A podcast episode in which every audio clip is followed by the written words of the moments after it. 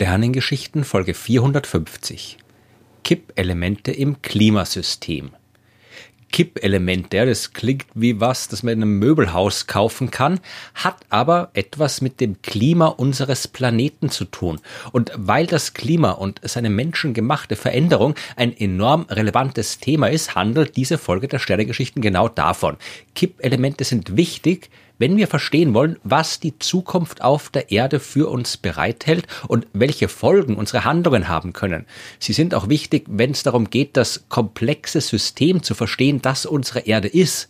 So ein Planet ist ja viel mehr als nur ein heller Punkt am Himmel. Jeder Planet da draußen ist eine eigene, vollständige und komplizierte Welt. Die Erde allerdings ist noch der einzige Planet, den wir im Detail erforschen können. Wenn wir all die Welten da draußen im Sonnensystem und dem Rest vom Universum verstehen wollen, müssen wir mit der Arbeit hier bei uns auf der Erde anfangen. Und genau darum war das Klima ja schon öfter Thema hier bei den Sternengeschichten.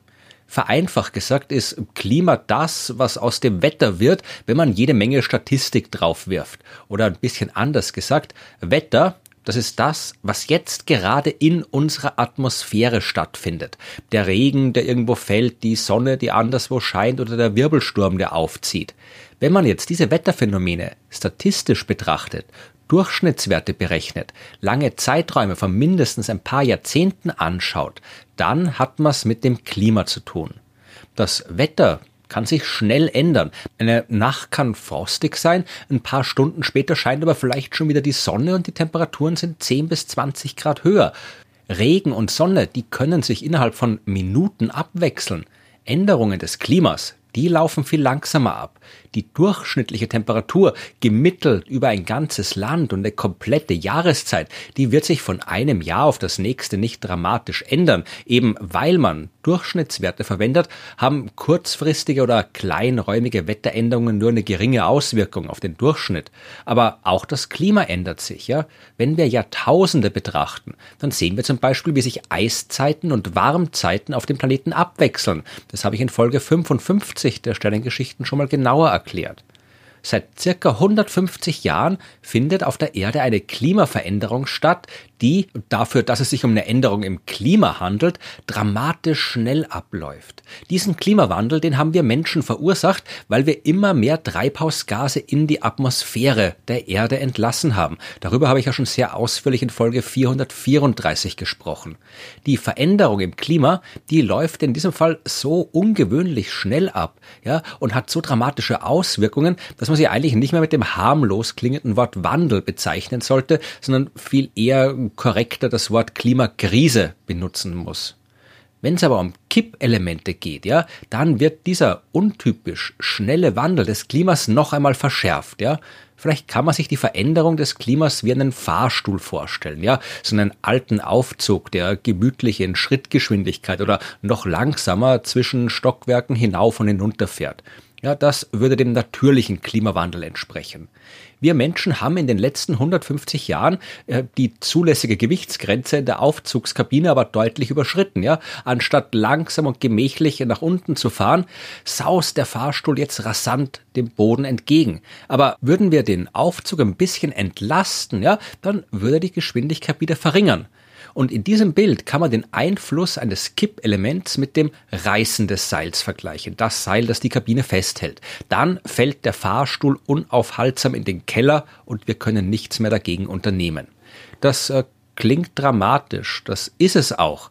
Und die Geschichte der Kippelemente wird uns zeigen, wie enorm komplex das Klimasystem der Erde ist und dass ein ausreichend komplexes System seinen Zustand oft erschreckend schnell verändern kann ein bisschen wissenschaftlicher beschrieben als vorhin im Beispiel mit dem Fahrstuhl, kann man sich ein Kippelement als kritische Schwelle vorstellen, bei der schon eine kleine Änderung ausreicht, um den Zustand eines Systems deutlich und nachhaltig zu verändern. Ja, wenn ich meine Kaffeetasse morgens mitten auf den Frühstückstisch stelle, dann steht sie dort relativ sicher.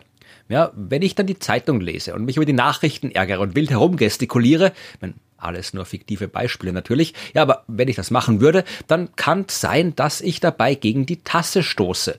Dann werde ich sie dabei ein bisschen verschieben und sie wird ihre Position am Tisch ändern. Sie steht dann nicht mehr dort, wo es vorher gestanden ist, aber ansonsten ist nicht viel passiert. Wenn ich sie aber aus Versehen ganz an den Rand gestellt habe, dann befindet sie sich an einer kritischen Schwelle. Dann reicht eine winzige Berührung, um sie vom Tisch auf den Boden zu befördern und so das System Kaffeetasse recht drastisch zu verändern. Ja, die Idee eines Kippelements oder eines Tipping Points, wie das englische Fachwort dazu heißt, ist nicht schwer zu verstehen. Deutlich schwerer ist es, solche Kippelemente im komplexen System des irdischen Klimas zu identifizieren wo stehen jetzt bildlich gesprochen die Klimakaffeetassen auf der Erde, die wir lieber nicht anstupsen sollten. Die Forschung zu diesem Thema, die ist noch jung. Das Konzept der Kippelemente für das Klima hat der deutsche Klimaforscher Hans-Joachim Schellenhuber im Jahr 2000 zur Diskussion gestellt. Gemeinsam mit anderen Forschern aus Deutschland und Großbritannien hat er dann 2008 einen Fachartikel geschrieben. Darin ist zuerst mal exakt definiert worden, was ein Kippelement im Klimasystem ausmacht. Angenommen, man hat eine Eigenschaft im System, die von einem bestimmten Parameter abhängt. Zum Beispiel die Eigenschaft, dass ein bestimmter Teil der Erdoberfläche von Eis bedeckt ist und es reicht schon eine kleine Änderung aus, so dass sich diese Eigenschaft qualitativ ändert. Ja, in unserem Beispiel wäre das der Fall, wenn schon eine kleine Änderung der Durchschnittstemperatur ausreichend ist, um die Eigenschaft, ein Teil der Erdoberfläche ist von Eis bedeckt, dauerhaft und deutlich zu verändern. Also keine Änderung von ein Teil der Erde ist von Eis bedeckt zu ein kleinerer Teil der Erde ist von Eis bedeckt, sondern eher eine Zustandsänderung zu die Erde ist komplett eisfrei. Wir werden auf das Beispiel mit dem Eis zurückkommen, ja. Äh, in ihrer Arbeit haben Schellenhuber und seine Kollegen die Definition von Kippelementen aber noch ein bisschen weiter eingeschränkt. Ihnen ging es nicht um alle möglichen Kippelemente, die prinzipiell auftreten können, sondern um die, die durch menschliche Eingriffe in das Klimasystem verursacht werden können und die relevant für die Entscheidungen sind, die wir treffen müssen, wenn wir mit der Klimakrise umgehen wollen. Es nützt zum Beispiel nichts, ja, wenn wir wissen, dass unsere Aktivitäten ein Kippelement in mehr als tausend Jahren in der Zukunft auslösen werden. Ja, das sollte uns zwar schon interessieren, ja, aber wir werden keine politischen Entscheidungen treffen oder treffen können, die so weit in die Zukunft reichen. Ja, dazu sind wir gesellschaftlich nicht in der Lage und wir Menschen sind es auch nicht gewöhnt, so weit vorauszudenken. Mit diesen und ein paar anderen Kriterien haben die Forscher jetzt probiert, für unsere zukünftigen Entscheidungen relevante Kippelemente im Klimasystem der Erde zu identifizieren. Das ist schwierig, ja, weil das Klima deutlich mehr ist als nur die statistische Betrachtung des Wetters. Über lange Zeiträume hinweg wird das Klima auch von geologischen Phänomenen beeinflusst, von der Veränderung der Meeresströmungen, davon, wie viele Pflanzen wachsen, wie viele Bakterien im Meer leben und so weiter. Aber ein paar ziemlich sichere Kandidaten für Kippelemente, die hat man gefunden. Ja, zum Beispiel das Meereis in der Arktis. Also jetzt nicht die Gletscher, die man auf Grönland, auf dem Festland findet, sondern die Eisdecke, die den arktischen Ozean bedeckt. Dieses Eis ist hell und kann Sonnenlicht gut reflektieren. Dieser Teil des Lichts, der trägt dann auch deutlich weniger zu einer Erwärmung der Erde bei. Wenn wir jetzt aber zum Beispiel durch den vermehrten Ausstoß von Treibhausgasen dafür sorgen, dass die Temperaturen immer weiter steigen, wird auch das arktische Eis schmelzen. Und das führt zu einer negativen Feedbackschleife. Das Meerwasser ist nämlich deutlich dunkler als das Eis. Es kann weniger Licht reflektieren. Stattdessen nimmt es Sonnenenergie auf und erwärmt sich, wodurch dann noch mehr Eis schmilzt, noch mehr dunkles Wasser sichtbar wird, das noch mehr Wärme aufnehmen kann, bis das Ganze kippt, ja, das Meereis verschwunden ist und auch nicht mehr wiederkommt, weil es dafür zu warm ist. Das Klimasystem der Erde hat dann einen neuen Zustand erreicht, einen, bei dem es keinen kühlenden Effekt mehr durch die Reflexion am arktischen Eis gibt.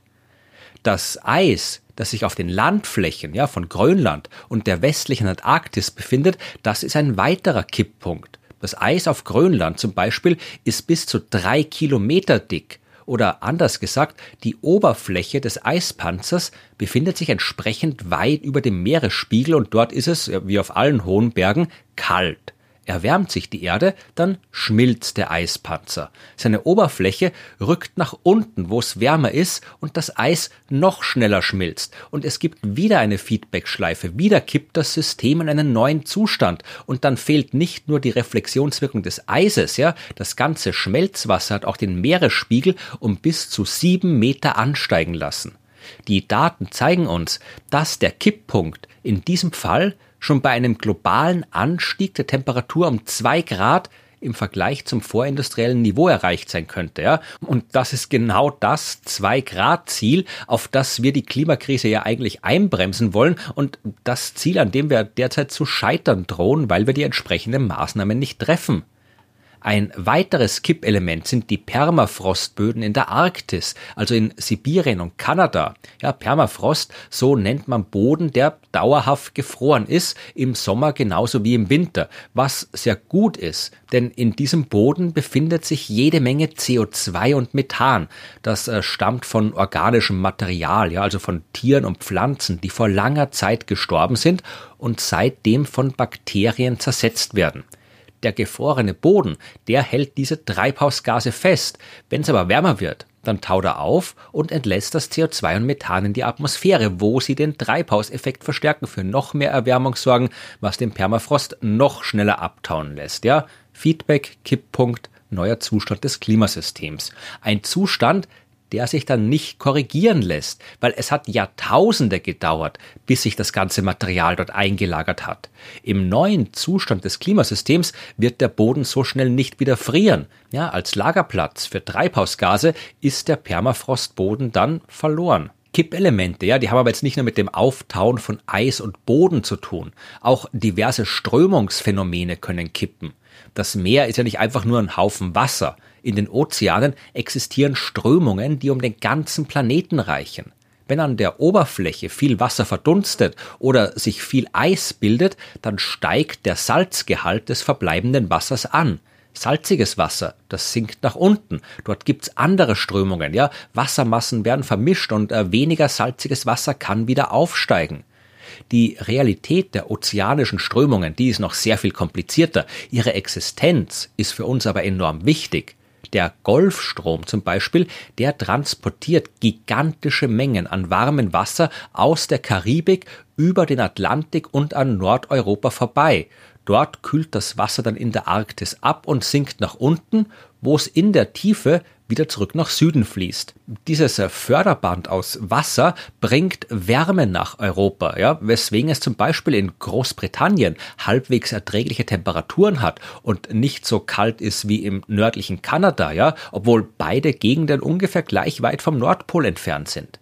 Das kalte und dichte Salzwasser, das vor Grönland in die Tiefe sinkt, das treibt den Golfstrom an.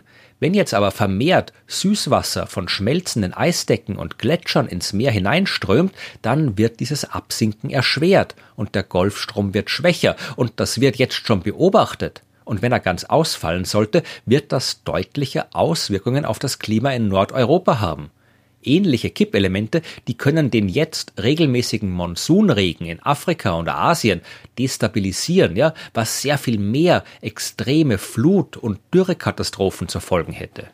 Auch die großen Wälder der Erde sind potenzielle Kippelemente. Der Amazonas zum Beispiel ist ja auch deswegen ein Regenwald, weil über dem Wald jede Menge Wasser verdunstet, das dann in der ganzen Region abregnet. Je mehr der Wald verschwindet, je mehr davon abgeholzt wird, je mehr Waldbrände stattfinden, desto kritischer wird die Lage. Es wird immer weniger Regen geben und der verbleibende auf regelmäßigen Regen eingestellte Wald wird absterben. Eine Graslandschaft wird sich dann entwickeln und die hat einen völlig anderen Einfluss auf das Klima als ein Wald, ja. Ein Wald, in dem ja auch jede Menge Kohlenstoff in Form von Bäumen langfristig gespeichert ist. Es gibt noch weitere Kippelemente.